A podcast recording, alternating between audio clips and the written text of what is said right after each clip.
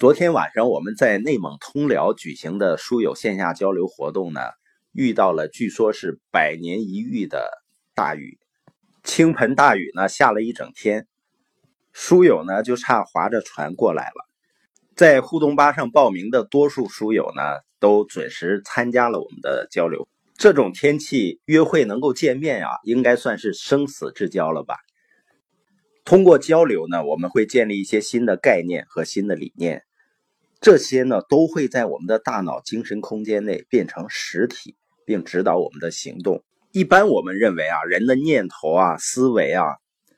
都是无形无相的。但现在的科学研究表明呢，人的所有思维活动啊，都是真实存在的，并且呢，可以拍成各种类型的脑成像图片。当我们在思考的时候啊，大脑就会发生一系列奇妙复杂的改变的过程。比如你现在正在听这段播音，你的心智活动呢正在神经元中引发电磁、电化学和量子作用，会激发出来可测量的磁场、可追踪的电脉冲、可观测和测量的化学效应，可以在电脑屏幕上捕捉的被激活的光子，可以用量子物理学解释的能量活动。可被仪器侦测到的神经细胞膜的振动，而这一系列的变化呢，它会调动起无数的神经递质、蛋白质和能量，引发一系列复杂有序的动作，形成一个信号。而由思维引发的这些信号呢，会穿过细胞膜，进入细胞核，进入染色体，激活 DNA 链。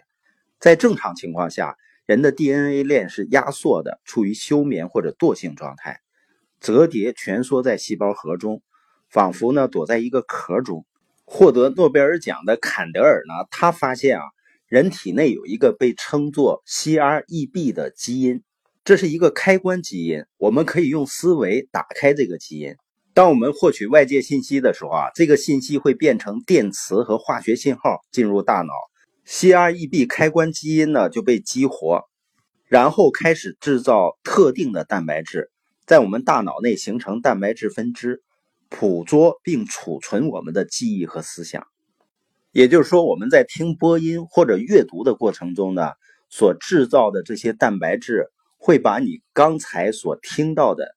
信息储存为思想或记忆，你的思想呢在创造物质。而且呢，接受的是消极的信息还是积极的信息？我们身体细胞产生的蛋白质呢，它的形状会不一样。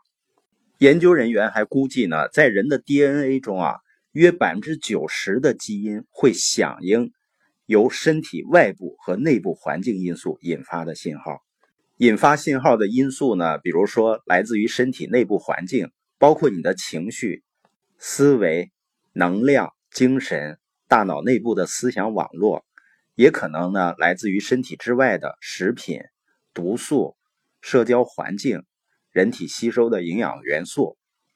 由此呢，作者认为啊，从科学和精神角度来说呢，基因决定论啊是错误的，是你在控制你的基因，你的基因呢并不能控制你。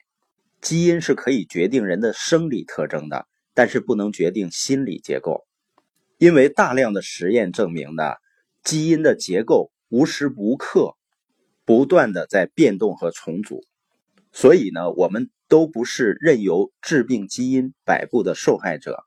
我们的大脑呢，进行过精心设计，能够创造思想，并通过践行自己的思想，去活出自己的体验和生活。